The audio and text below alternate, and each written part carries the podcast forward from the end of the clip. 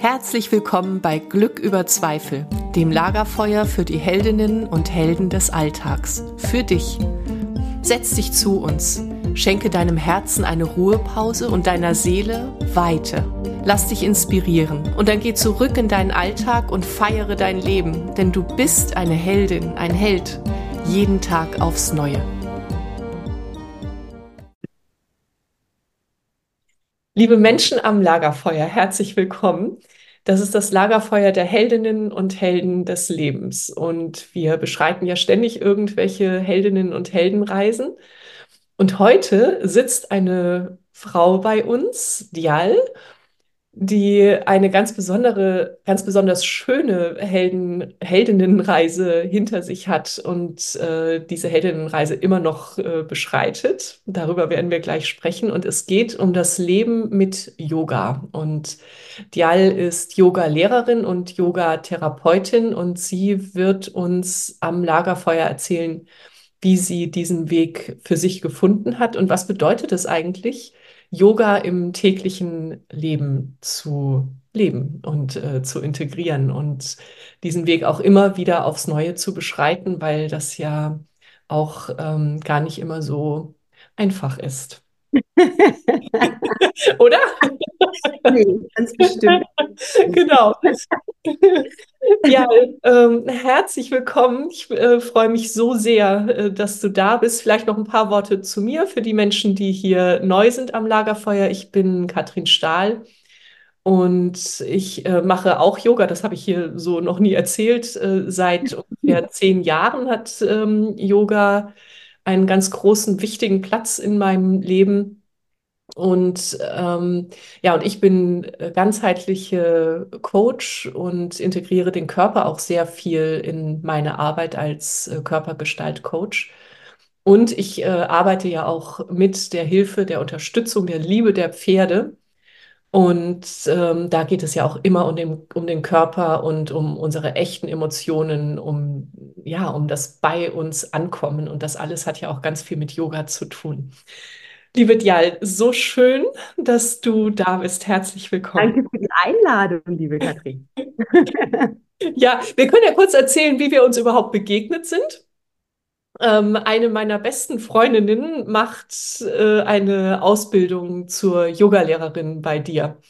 Und ich telefonierte mit ihr und sie hat mir von dir so begeistert erzählt. Und dann sagte ich, Andrea, Kannst du mir äh, Dial vorstellen? Kannst du mir den Kontakt herstellen? Ich möchte sie so gerne ans Lagerfeuer einladen. Und dann hast du sofort Ja gesagt. Ja, ich freue mich total, hier zu sein. Schön, danke. Und ich war auf deiner Website und ich habe auch gerade zu dir schon gesagt, ich mag dein Foto so sehr. Und mhm. äh, du, du, hast mir erzählt, ähm, dass das äh, gar nicht in einem, im Rahmen einer Fotosession entstanden ist, sondern mhm. du kannst es ja mal eben sagen, fand ich ganz schön. Ja, wir waren im Urlaub und äh, ich habe einfach praktiziert und mein Mann hat einfach Fotos gemacht, aber schon die ganze Zeit, nicht von mir, sondern von der Landschaft, der Umgebung. Mhm. Und dann hat er eben den Hunden, also alles, was da eben so war. Und dann hat er eben auch ein Foto von mir gemacht und äh, das ist dann dabei rausgekommen. Und äh, das fand ich eben auch sehr, sehr schön, äh, weil ich sonst nicht mehr so viele Fotos von mir veröffentliche. Mhm. Ähm, und ich weiß aber, dass es ganz vielen ganz wichtig ist, ein Gesicht dazu zu haben, äh, zu einem Angebot. Und äh, das ist dann so ein Kompromiss gewesen, zu dem ich mich durchringen konnte. dass das nicht so, ja, nicht so unecht irgendwie mhm. ist, sondern dass es wirklich ein Foto von mir ist. Mhm. Also mhm. einem Aspekt von mir, natürlich. Ja, ja. Und ich finde, aus dem Foto spricht das, äh, wofür äh, Dial, dein äh, spiritueller Name, steht. Ja, das finde ich auch. das ist meine größte Aufgabe. Ähm, Dial bedeutet, die die Freundlichkeit im Herzen trägt. Mhm. Eigentlich ist das ursprünglich ähm, aus dem Sanskrit kommend ein Männername. Mhm und bedeutet so etwas wie, ähm, ja, äh, edler, wohlerzogener Mann, ja, ein Gentleman sozusagen. Mhm. Das heißt ja auch nichts anderes als sanfter Mann, ja, oder freundlicher Mann, Gentleman, ja. Mhm. Und ähm, das finde ich auch total schön, dass ich einen traditionellen Männernamen bekommen habe.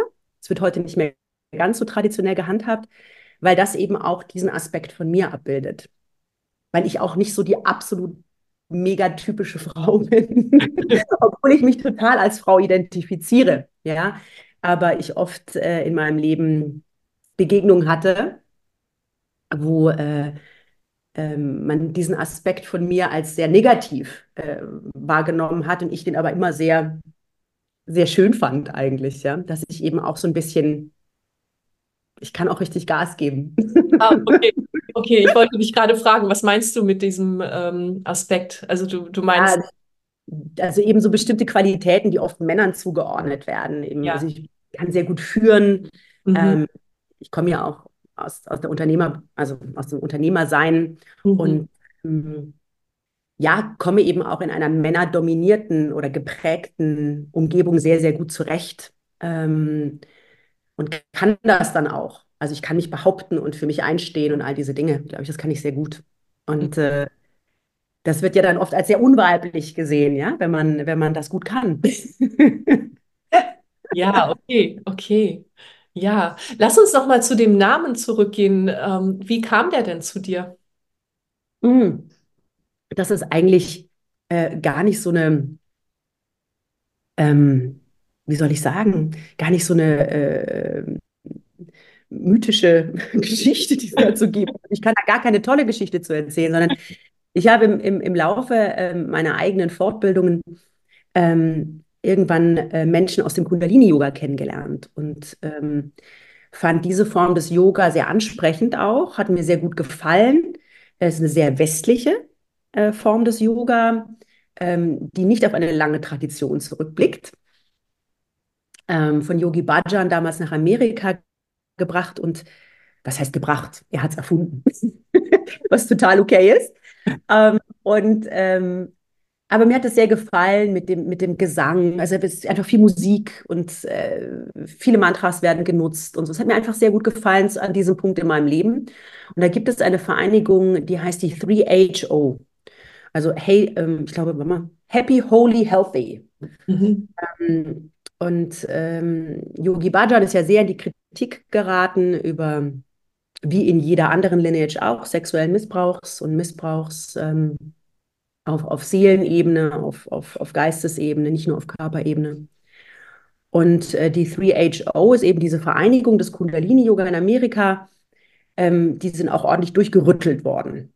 Und man konnte aber früher, ich glaube, man kann das auch immer noch, einfach beantragen, ganz unspektakulär, einen Antrag auf einen spirituellen Namen stellen. Ach was. Und, ja, tatsächlich. Dazu muss man eben seine, ähm, sein Geburtsdatum und seinen Geburtsort und die Geburtszeit.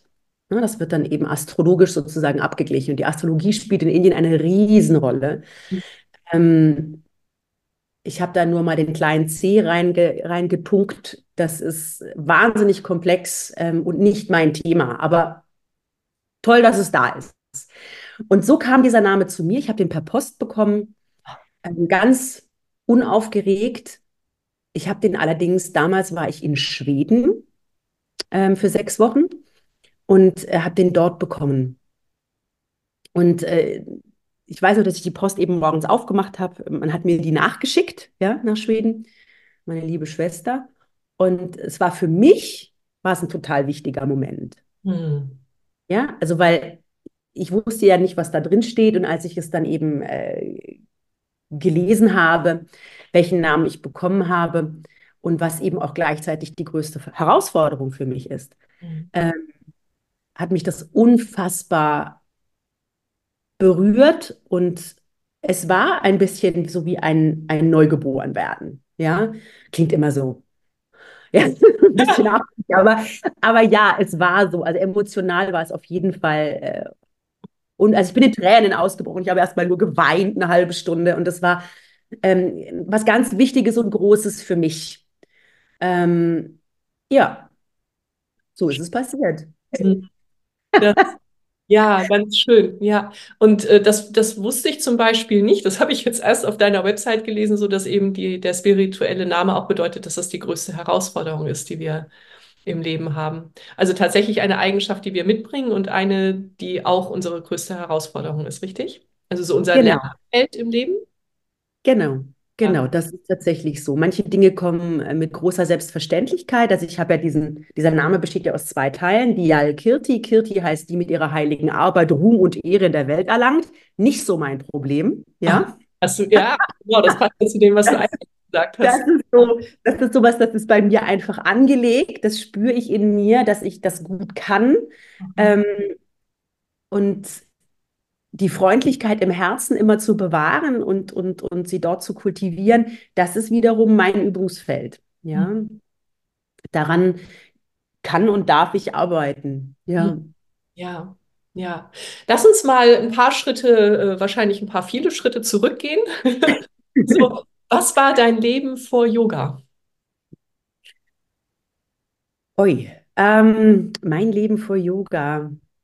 Also tatsächlich ist ist es so, dass das für mich, klingt auch wieder ein bisschen affig, für mich ist das so, als würden wir über jemand anderen sprechen. Das mhm. ist so weit weg heute und das ist so in einer Unbewusstheit mhm. gelebt und verbracht worden, dieses Leben, dass ja, dass das also äh, sicher mich auch geprägt hat, keine Frage, natürlich, aber es ist schon sehr, sehr weit weg für mich heute.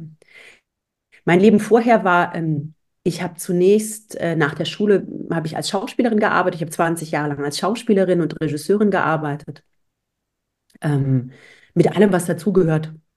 Äh, mit, mit, mit vielen Reisen, ähm, Tourneen, wo man also jede, jede Nacht woanders schläft, jeden Abend woanders spielt, den ganzen Tag irgendwo im Tourneebus sitzt und irgendwo hinfährt. Man weiß auch gar nicht, wohin oder es ist auch dann nicht mehr interessant ist nicht mehr wichtig, hm, gefangen in so einer endlosen Repetition.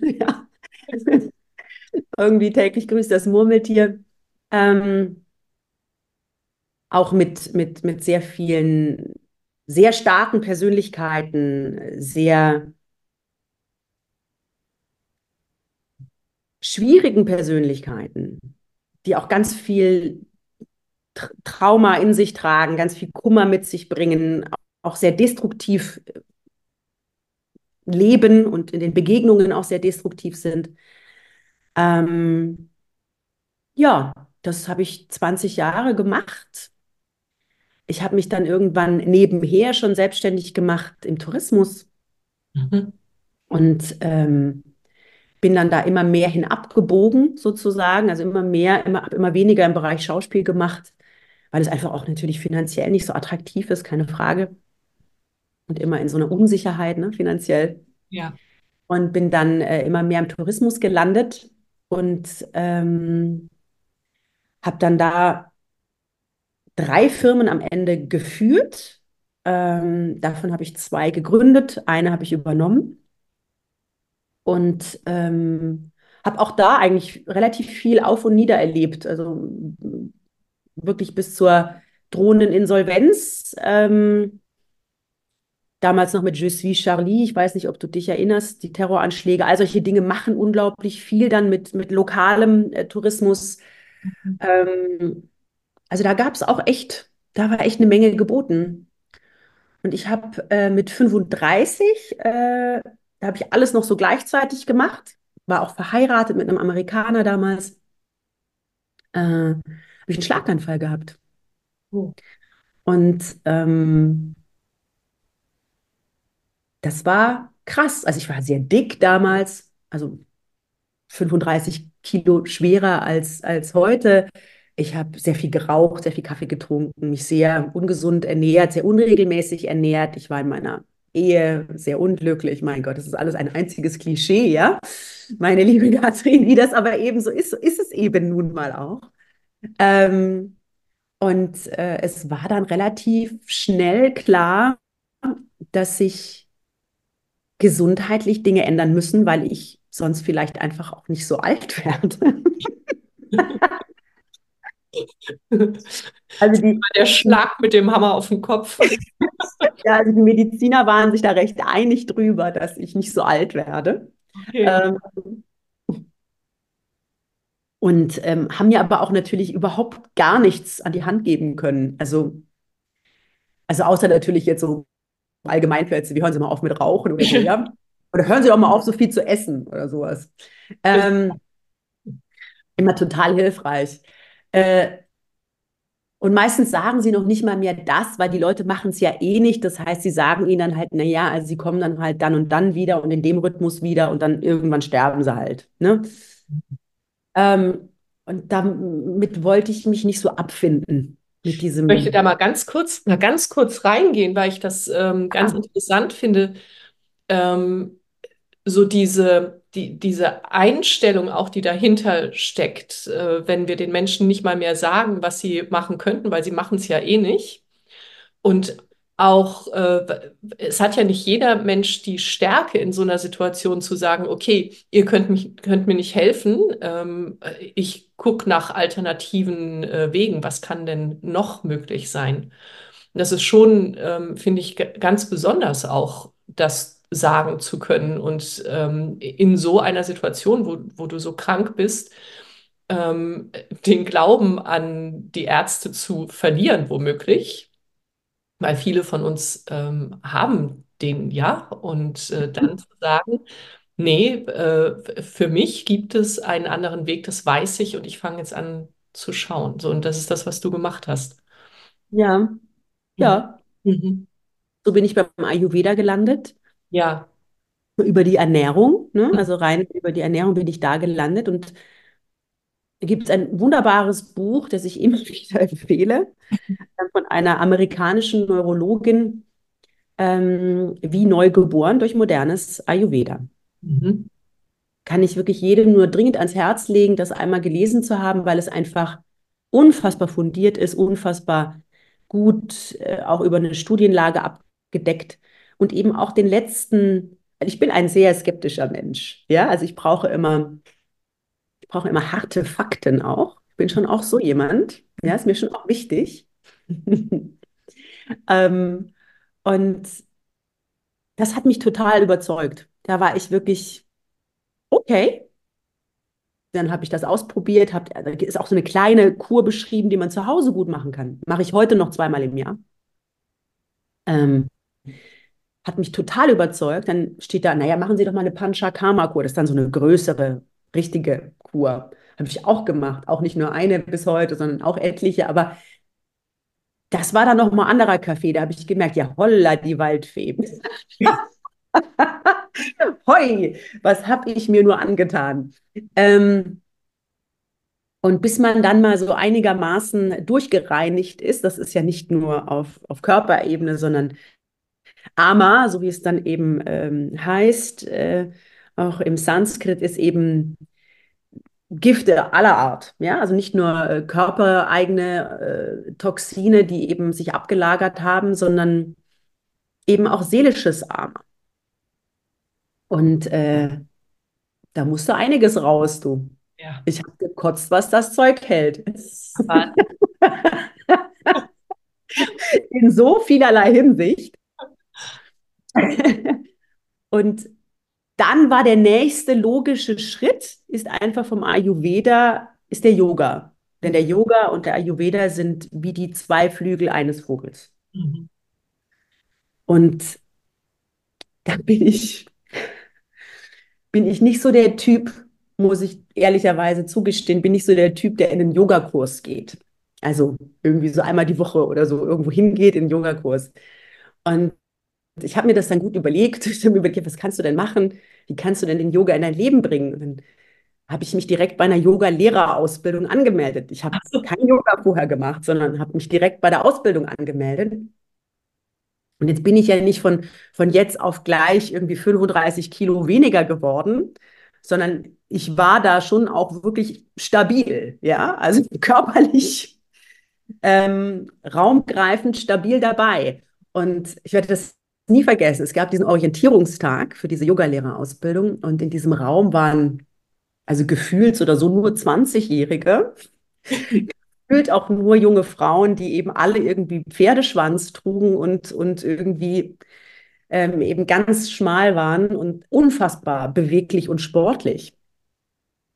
Und ähm, dann sagte der Yogalehrer, der trug Jeans an diesem Tag, der sagte, wir machen heute Jeans-Yoga und wollte damit eigentlich verdeutlichen, dass es also nicht besonders anspruchsvoll wird körperlich. Ja, klar. Und ähm, also für mich war es körperlich sehr anspruchsvoll. Und es ist eben auch so gewesen, dass ich dann da irgendwie, ich weiß noch, das war Vierfüßlerstand, gestreckte Katze. Und ich bin einfach umgefallen. Und das natürlich auch nicht leise, sondern mit einem lauten Rums. Und natürlich hat sich jede zu mir umgedreht, um zu gucken, wer denn da so laut gerumst hat. Und ich habe mich in Grund und Bo ach du liebes, ich dachte, nein, nein, nein, wie schrecklich. Und ja, aber um jetzt äh, bei den Pferden zu bleiben, man muss ja immer wieder in den Sattel, ne? auch wenn man mal runtergefallen ist. Ähm, ich habe Gott sei Dank eine ganz gute Resilienz mitgekriegt, so. Ich habe das dann durchgezogen. Okay, okay. Gab es in dem Moment so in dir ähm, einen Anflug von, äh, das war's, ich gebe auf? Nicht wirklich. Mhm. Aufgeben ist nie wirklich eine Option. Mhm. Ähm, also nicht für mich. ähm, es gab, ich habe mich schon, also es war natürlich echt, ich habe gemerkt einfach, ich habe mich, du hast ja dieses Bild von dir. Wir alle haben ja immer wieder unser, dieses Bild von, von uns selbst. Und das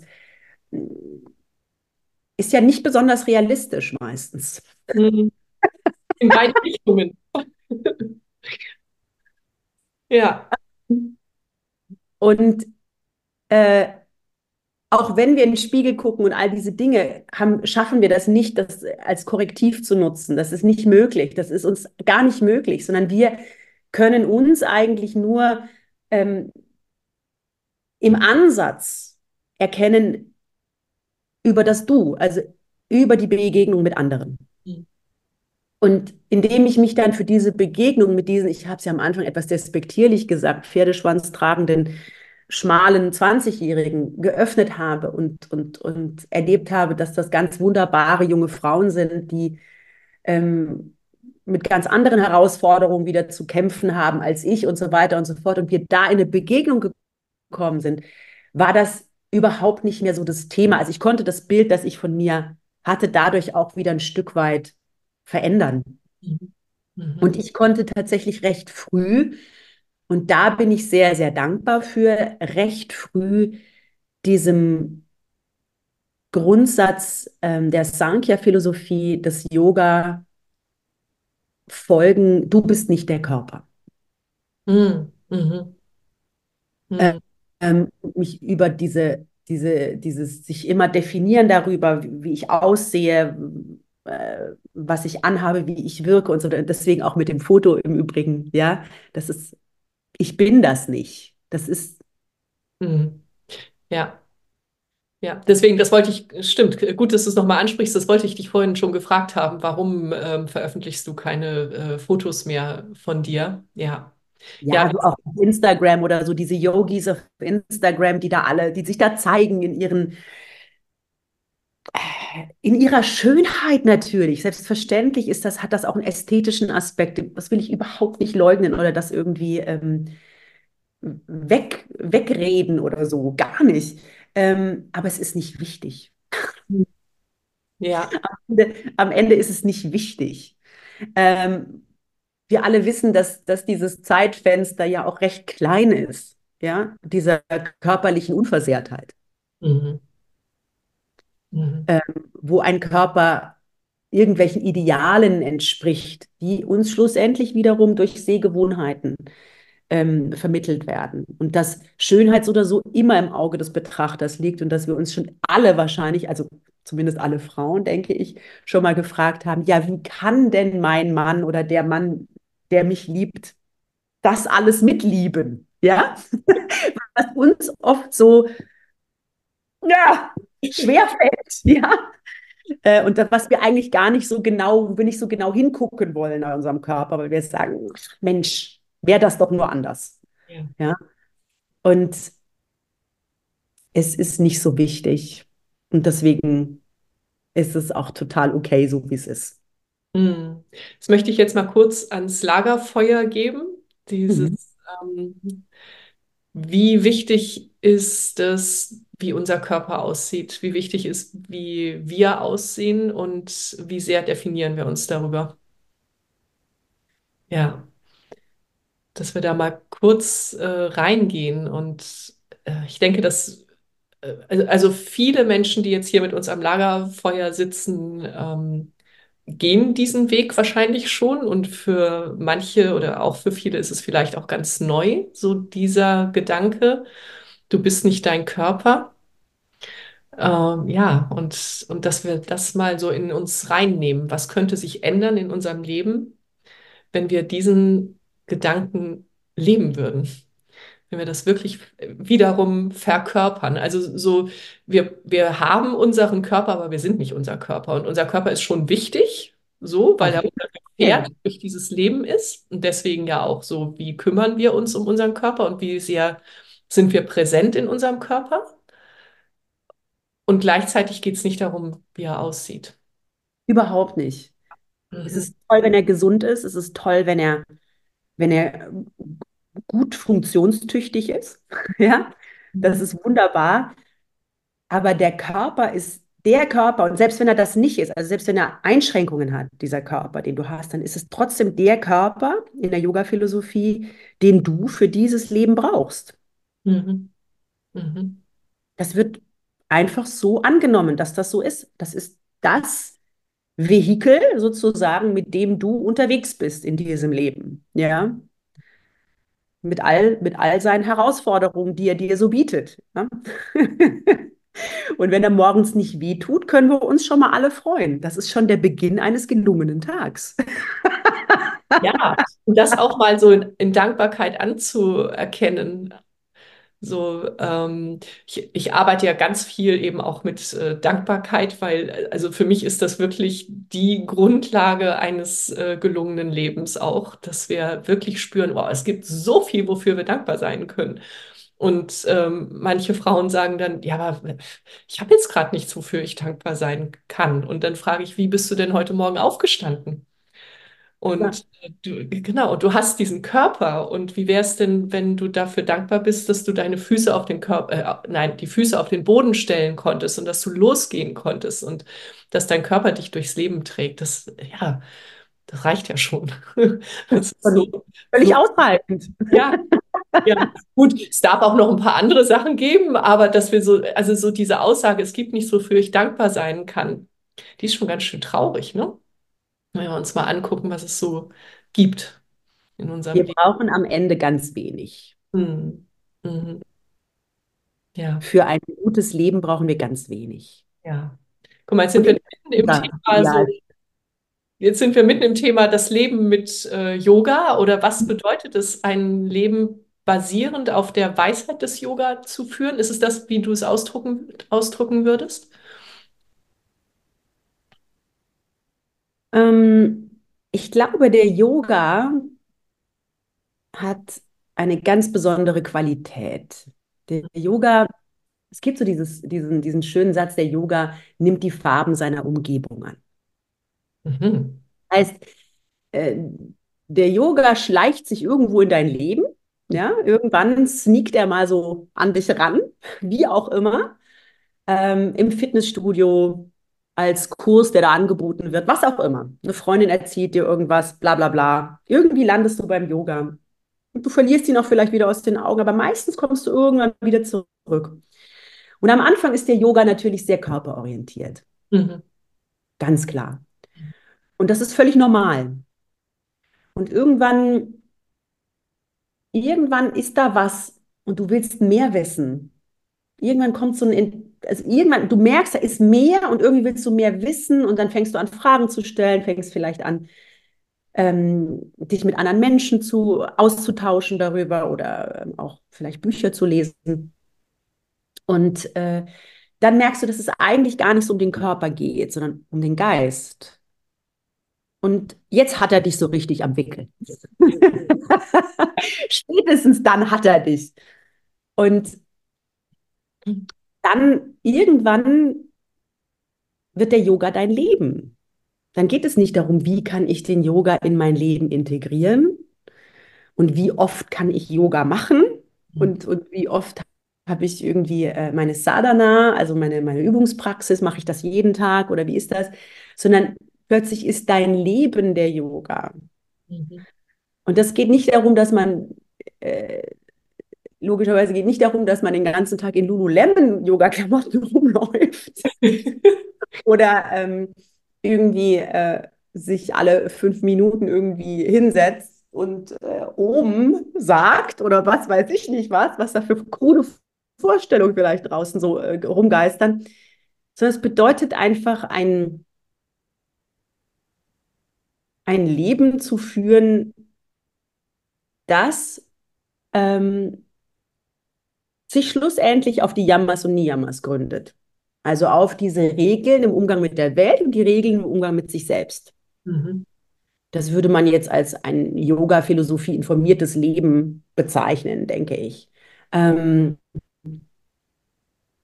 ich studiere ja Yoga-Philosophie. Ich habe mich ja nochmal an diesem späten Punkt meines Lebens nochmal für ein Studium entschlossen oder zu einem Studium entschlossen. Und äh, ja, und ich denke, das kommt dann irgendwann einfach, es, es dringt immer tiefer in dein Leben ein und durchdringt dein Leben in allen Bereichen. Das heißt, du machst dir einfach immer mehr Gedanken, was zum Beispiel das Prinzip von Ahimsa. Nehmen wir mal Ahimsa als Beispiel, das ist ein super Beispiel. Himsa ist die Gewalt, Ah heißt nicht, nein, also die Nichtgewalt, die Gewaltlosigkeit. Mhm. Ahimsa als Grundlage eines Lebens. Das ist schon mal ein ganz schöner, Klöp ganz schöner Klöpper. Ne? so, wenn du das mal, wenn du das mal zu Ende denkst, ist das ein Klöpper, ja. Und es gibt ja noch neun andere Klöpper, ja. Also das hört ja damit nicht auf. Ähm, Ahimsa heißt so viel. Ahimsa heißt dann vielleicht für dich erstmal, dass du beginnst, vegetarisch zu leben. Mhm. Vielleicht im nächsten Schritt vegan zu leben. Mhm. Dann machst du dir vielleicht Gedanken über deine Kleidung. Ähm, ob da in irgendeiner Form Menschen oder Tiere Leid erfahren haben, um diese Kleidung zu produzieren. So machst du dir plötzlich Gedanken über dein gesamtes Konsumverhalten, über alles, was du so nutzt. Du machst dir Gedanken darüber, was du wo einkaufst. Ähm, du machst dir vielleicht dann auch Gedanken darüber, ob du das wirklich alles brauchst. Ja. Oder ob vielleicht ein bisschen weniger auch gut ist und was mit deiner Kosmetik ist und dies und jenes und das. Und du kommst von Höchstchen auf Stöckchen und schon bist du voll drin. Ja, ja, ja. was mir auch dabei einfiel, ist ähm, so auch keine Gewalt gegen uns selbst äh, auszuüben. Und was da wieder alles drin steckt, da ist ja auch wieder so, wie gehen wir mit unserem Körper um, wie gehen wir mit unseren Gedanken um, mit unserer Seele. Ja, wow. Und auch Yoga, also wie praktizieren wir die Asana-Praxis? Ne? Also was ist in der Asana-Praxis? Inwiefern tun wir uns Gewalt an, ja. wenn wir versuchen, uns in irgendeine Yoga-Haltung hineinzudrücken, ja. obwohl sie nicht da ist für uns. Sie ist für uns an diesem Punkt vielleicht einfach nicht ähm, zugänglich, was total okay ist. Ja, ja, ja genau. Genau. Wie unterrichten wir Yoga? Ja, wie viel, wie viel Gewalt tun wir unseren Schülern und Schülerinnen an? Mhm. Ähm, es ist ein endlos weites Feld. Jedes Mal, mit jedem, mit jedem, äh, mit jedem Jammer und Nijammer öffnen sich wieder neue Felder, mhm. an denen du denken, üben, arbeiten und äh, immer wieder scheitern darfst, weil das gehört dazu. Genau. Ja? ja, danke, dass du das auch ansprichst. ah, Yoga ist nicht nur Askese. Es heißt immer Yoga und Boga. Yoga ist natürlich die Disziplin, Natürlich auch ein Stück weit die Askese, der Verzicht, das ist keine Frage. Das gehört auch zum Leben. Mhm. Aber Boga gehört genauso dazu. Boga ist erstmal erstmal ganz wertfrei die Erfahrung äh, im Sanskrit. Ich weiß, dass es, äh, also in den meisten Texten wird Boga tatsächlich konnotiert mit weltliche Genüsse, ja, die es natürlich eigentlich eher mal abzulehnen gilt. Aber erstmal ist Boga die Erfahrung. Und das gehört dazu. Das gehört dazu, ähm, dass wir auch mal fünfe gerade sein lassen. Mhm. Alles andere ist Dogma. Ja, und Dogma ist scheiße. Was ist das? ähm, also, weil Dogma hat noch nie zu irgendwelchen guten Dingen geführt. Ja, also noch nie. Ach so, meinst du, ja. Okay. Ob das Zölibat ist oder was auch immer, es führt nie ja. zu einem guten Ende. Mhm. Ja. Ähm, weil wir haben nun mal diese Menschennatur. Und der Yoga verlangt schlussendlich, ja, ganz, ganz, ganz, ganz, ganz, ganz am Ende oder immer mehr von uns diese, diese Menschnatur, dieses Instinkthafte zu überwinden. Aber wir sind deswegen trotzdem Menschen, ja, und wir dürfen auch Menschen sein. Und wir sind Menschen, die einer, also der Yoga und seine Philosophie hat uns heute sehr viel zu sagen, aber wir können Dinge auch adaptieren. Das, der Yoga hat sich immer verändert und der Yoga verändert sich mit uns, mit den Generationen von Praktizierenden. Ja. Alles andere ist Quatsch. Und wenn wir immer so tun, als würden wir einen Yoga praktizieren, der irgendwie vor, sagen ganz viele, vor 5000 Jahren schon so, das ist völliger Blödsinn. Das ist einfach wissenschaftlich nicht haltbar und wirklich kruder Unsinn. Das stimmt nicht. Wir praktizieren einen sehr, sehr westlich orientierten Yoga, einen tantrischen Yoga, einen der Welt zugewandten Yoga und das ist richtig und super so. Hm.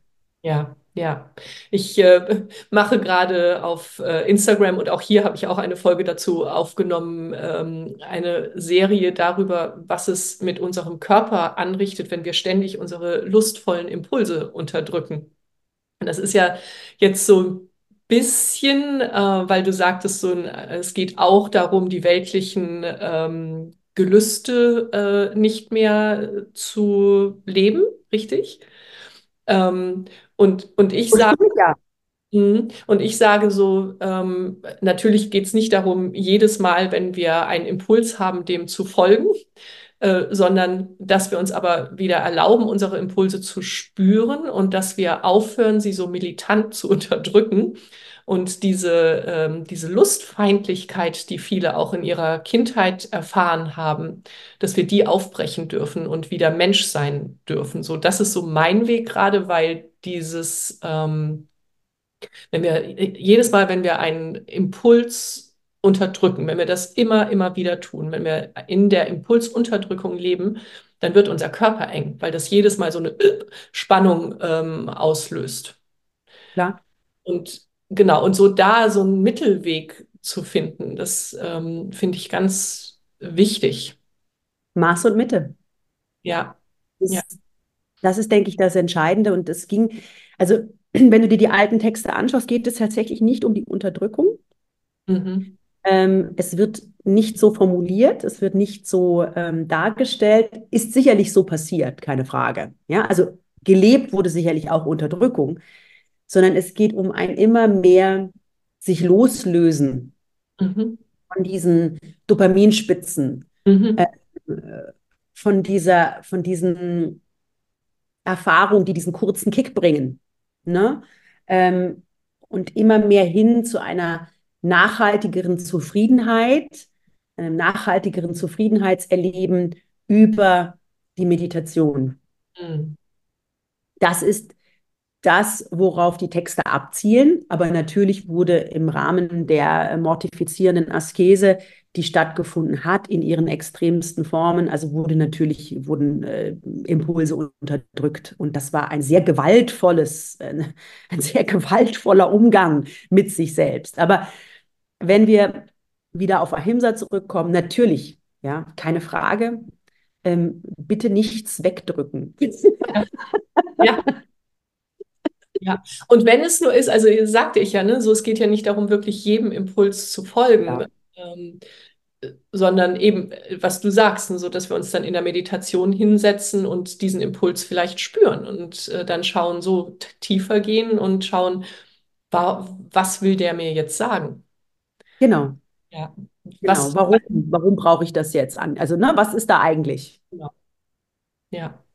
Ja. Und auch, auch äh, geht ja nicht nur um Impulse, sondern auch um Emotionen. So, wenn die Wut kommt, dass ich mich, also natürlich kann ich mich hinstellen und jemanden anbrüllen, wäre jetzt aber nicht der gewaltfreie Weg, sondern der gewaltfreie Weg und äh, wäre ja, dass ich mich hinsetze mit mir und schaue so diese Wut, dass ich die wirklich spüre und äh, der Folge in mir. So, woher kenne ich die vielleicht? Äh, wann ist die vielleicht entstanden? Weil in den seltensten, seltensten Fällen entsteht sie ja in dem Moment, wo sie getriggert wird. Ist das auch Gleich das, was du siehst?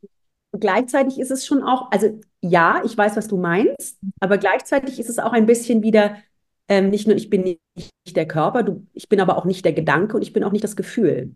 Mhm. Ähm, weil das vergeht, der Körper vergeht. Mhm. Gedanken vergehen. Was du heute denkst, denkst du nicht unbedingt morgen. Ja, was du jetzt fühlst, fühlst du später nicht mehr. Mhm. Also das ist die Endlichkeit, die Begrenztheit des Gefühls. Ja, und wenn ich jetzt sehr, sehr wütend bin, dann kann ich mich natürlich mit dieser Wut identifizieren. Mhm. Ja. Ich bin so wütend. Und ähm, dann wird sie natürlich auch mein Handeln beeinflussen. Wenn ich aber es schaffe, diese Distanz herzustellen zwischen diesem Gefühl, das sich jetzt zeigt, ohne es wegzudrücken, ja, ähm, da ist jetzt Wut, das bin ich aber nicht. Mhm. Ich bin nicht die Wut. Das ist ein Gefühl, das gerade in mir ist, das ich gerade fühle. Dann kann ich über diese Distanz natürlich auch vielleicht noch ein bisschen besser schauen, was hat denn das jetzt ausgelöst? Also Ladung ist ja wahrscheinlich bei mir. Wie immer. Ja. Ähm, höchstwahrscheinlich hat mir gar nicht irgendjemand irgendwas angetan. ja. Meistens ist das nicht der Fall. Ja. ja. Das ist das, was ich meine, so zu schauen, ja. woher kenne ich das, weil äh, das, äh, also dieses Muster, das da angesprochen wird, ja häufig in der Kindheit ähm, angelegt wurde. Und deswegen. Wir wiederholen ja alles sehr gerne, ne? Also. ja. Das ja. ist ja eine ganz große Qualität, die wir haben. Wir können super Dinge wiederholen. Mhm. Ja. ja, Und ähm, ich, ich, überlege gerade, also äh, da ist die Wut, da ist die Traurigkeit, da sind diese ganzen Emotionen, die wieder vergehen, die äh, durch ja, die, die ist schon, also ich finde schon, es gilt schon, sie zu spüren und, wie du sagst, ganz, ganz wichtig, sich nicht damit zu identifizieren. Ähm, Auf der anderen Seite, ganz kurz, Katrin, ja. lass mich kurz einhaken. Ja. Was ich auch total wichtig finde, ist, ähm, ich habe mal, ähm, ich habe mal in Indien Yoga gemacht mhm. und ähm, der Lehrer war sehr irritiert über dieses, ähm, dieses Thema Depression, dass also alle so depressiv sind. Mhm. Und ähm, konnte das gar nicht fassen. Also wie, wie kann man denn, wie können denn alle Nase lang, kann da irgendwie jeder, jeder zweite depressiv sein und Depressionen haben? Das war für ihn ganz unerklärlich. Er sagte, wenn die alle morgen zwölf Sonnengröße machen würden, wären die nicht depressiv. Okay, und warum? Nimm mich mal mit. Und äh, ich habe das erstmal so ein bisschen ich habe auch erstmal drüber gelacht, ne? Also, weil es klingt erstmal so verrückt. Und als ich dann mich, glaube ich, tiefer damit beschäftigt habe, habe ich gemerkt, wir haben natürlich auch, wir leben in einer Zeit, in der wir den Dingen sehr viel Raum geben. Ne? Also, weil wir auch können. Also, mhm. machen wir uns nichts vor. Ja? Wir ja. haben Luxus. Ja. Ähm, es für uns gesorgt. Also wir haben irgendwie einen warmen Schlafplatz, wir haben einen Supermarkt um die Ecke, in, in dem wir einkaufen gehen können und, und essen und so weiter. Es ist ist für uns, für unsere Grundbedürfnisse ist gesorgt. Das heißt, wir haben natürlich Zeit zu Netflixen, wir haben Zeit, alle möglichen Gefühlsregungen auch Raum zu geben und auch Krankheiten Raum zu geben. Mhm. Ja, also keine Ahnung, äh, wenn man sich jetzt irgendwie heute mal irgendwo schwer gehoben hat oder so und sich den Rücken verzieht, dann ist das heute it's a thing. Ja, also oh ja, ja. Also ich glaube im Schwarzwald, dass des äh, 19. Jahrhunderts war das nicht so ein Ding, sondern die hatten alle einfach einen Leistenbruch, die Männer, weil sie zu, regelmäßig zu schwer gehoben haben und x Bandscheibenvorfälle und haben trotzdem ganz normal weiter. Ne? Also weil sie hatten nicht den Raum. Jetzt kann dieser Raum was sehr Gutes und sehr Heilsames sein. einerseits. Es kann aber auch sehr toxisch sein auf der anderen Seite. Weil wenn ich dann, hi Mini, das ist mein Hund, Schmuck, äh, wenn man sich nur noch mit, mit sich und seinen sich und seinen Krankheiten und seinen empfundenen, gefühlten Schwierigkeiten und Problemen beschäftigt und da sich so hineinspiraliert, ja, dann möchte man doch wirklich sagen, dann ist es vielleicht nicht so gut. Ne? Dann ist es einfach nicht so hilfreich. Ähm, und dieses Tapas, also diese Praxis, diese Yoga-Praxis, die eben Hitze erzeugt. Tapas heißt nichts anderes als, als Hitze. In dieser Hitze sollen ja all diese Dinge verbrannt werden. Ja, das heißt eben äh, nicht verstoffwechselte Emotionen, Traumata, ähm, alles, was da so im Körper auch irgendwie an, an Steifheiten und Unbeweglichkeiten gerade ist, das soll alles gelöst und verbrannt werden. Und äh, der Sonnengruß ist eben nun mal traditionell eine, eine, übrigens eine Praxis, die aus dem, aus dem Militär kommt, aus dem militärischen Kontext. Ähm, gar nicht hier. Ja? Ähm, dann, das ist ein Ganzkörpertraining, das die, das die Menschen einfach fit und heiß macht. Ja.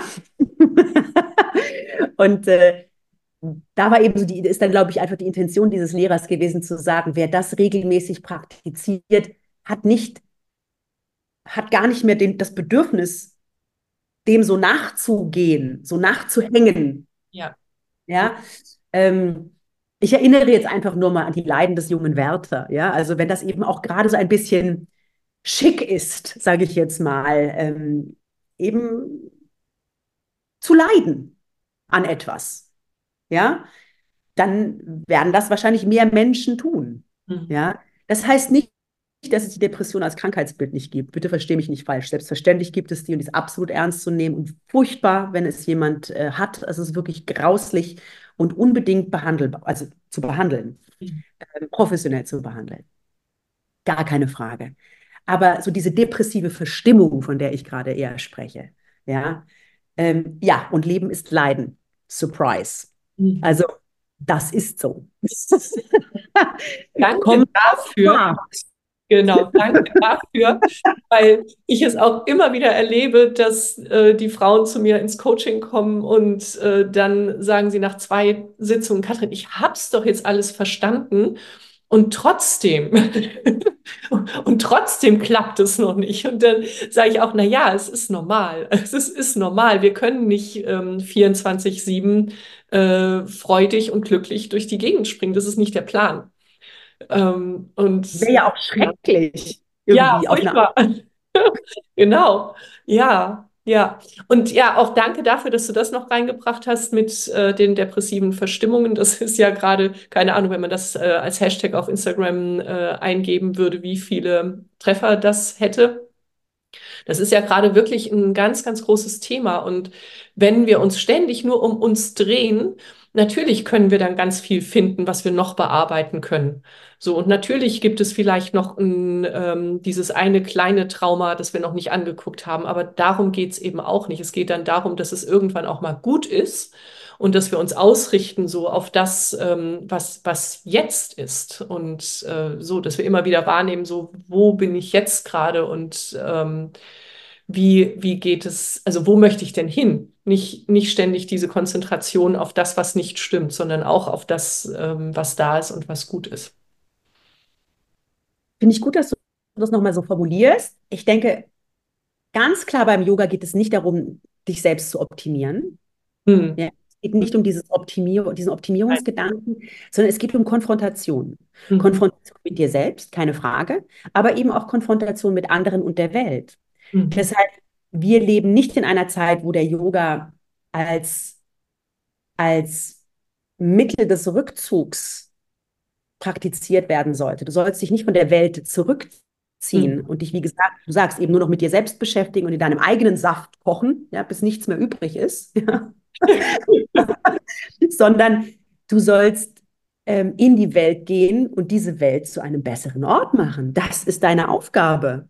Ja, super. Das ist deine Aufgabe. Es ist nicht deine Aufgabe, nur zu Hause zu sitzen und dich mit dir selbst zu beschäftigen. Auch mal schön, keine Frage. Ja, also jede Meditation ist ja eine Konfrontation mit dir selbst. Mhm. Du bist selbstverständlich herzlich eingeladen und auch dazu gehalten, jeden Tag in die Meditationspraxis zu gehen. Aber ähm, der Anspruch ist, über diese Konfrontation mit dir selbst in der Lage zu sein, in die Konfrontation mit der Welt zu gelangen. Mhm.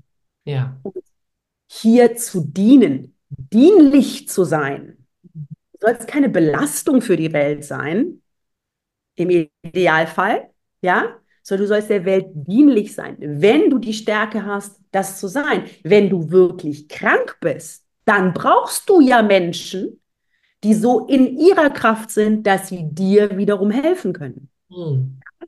Ja. Also das ist die Idee, aber wir können nicht alle, also das wäre ja merkwürdig, wenn alle zeitgleich sozusagen nicht mehr in ihrer Kraft sind. Mhm. Ja. Mhm. Und das ist so ein bisschen so ein, so ein, so ein, so ein Trend, den, den man einfach irgendwie, also den ich zumindest in meinen Stunden beobachten kann, wo auf Nachfrage eigentlich immer alle sagen, dass es ihnen so mm, geht und dass sie immer irgendwie alle müde sind und dass sie immer, ne? Aber das liegt einfach an den fehlenden Strategien, mhm. ähm, mit dieser Welt in ihrer Komplexität umzugehen. Ja. Ja. ja. Das Aber grundsätzlich kein Problem. ja. ja. Ja, wir, wir ähm, sprechen jetzt seit fast einer Stunde und ich ähm, äh, möchte, wenn du Lust hast, möchte ich dich gerne nochmal einladen, weil das so ein äh, schönes Gespräch war und nochmal mit dir neue Aspekte des Yoga-Lebens äh, beleuchten. Gerne. Ähm, und ähm, ich würde vorschlagen, hier machen wir einen Punkt, sonst guckt sich das keiner mehr an, wenn das so lang ist. und ich, langweilig. ähm, und ich, ich äh, möchte diesen einen Satz von dir nochmal aufgreifen. Wie hast du es ähm, formuliert? Ähm, trag dich, also, oder, oder vielleicht umschreibe ich so mit, mit meinen Worten dieses trage dich mit mit dem, was du zu geben hast, in die Welt. Unbedingt, verströme dich. Vollgas. Super. Vollgas, genau. Vollgas. Ja, Sehr ja. schön. Ja. Das braucht die Welt. Ja. Ja. ja. Also, liebe Menschen am Lagerfeuer, wir äh, brauchen euch. Die Welt braucht euch, jeden einzelnen von euch und von uns. Und äh, danke dass ihr alle zugehört habt, dass ihr euch die Zeit genommen habt. Und alle Informationen zu Dial werde ich hier drunter verlinken. Und Dial, ich danke dir sehr, sehr, sehr für dieses wunderschöne Gespräch und ich freue mich aufs nächste Mal. Sehr schön. Alles Vielen Dank, liebe Katrin. Tschüss. Tschüss. Tschüss. Das war eine weitere Folge in meinem Podcast Glück über Zweifel. Wie schön, dass du mit uns am Lagerfeuer gesessen hast. Was hast du für dich mitgenommen und was wirst du damit machen? Wenn dir dieses Gespräch eine Inspiration war, freue ich mich, wenn du es weiterleitest und wenn du überall, wo du kannst, eine Bewertung hinterlässt. Du möchtest mehr erfahren? Alle wichtigen Links findest du in der Beschreibung. Zeig deinem Leben, wie kostbar es ist. Und sei nächste Woche wieder dabei. Das wünsche ich dir. Deine Katrin.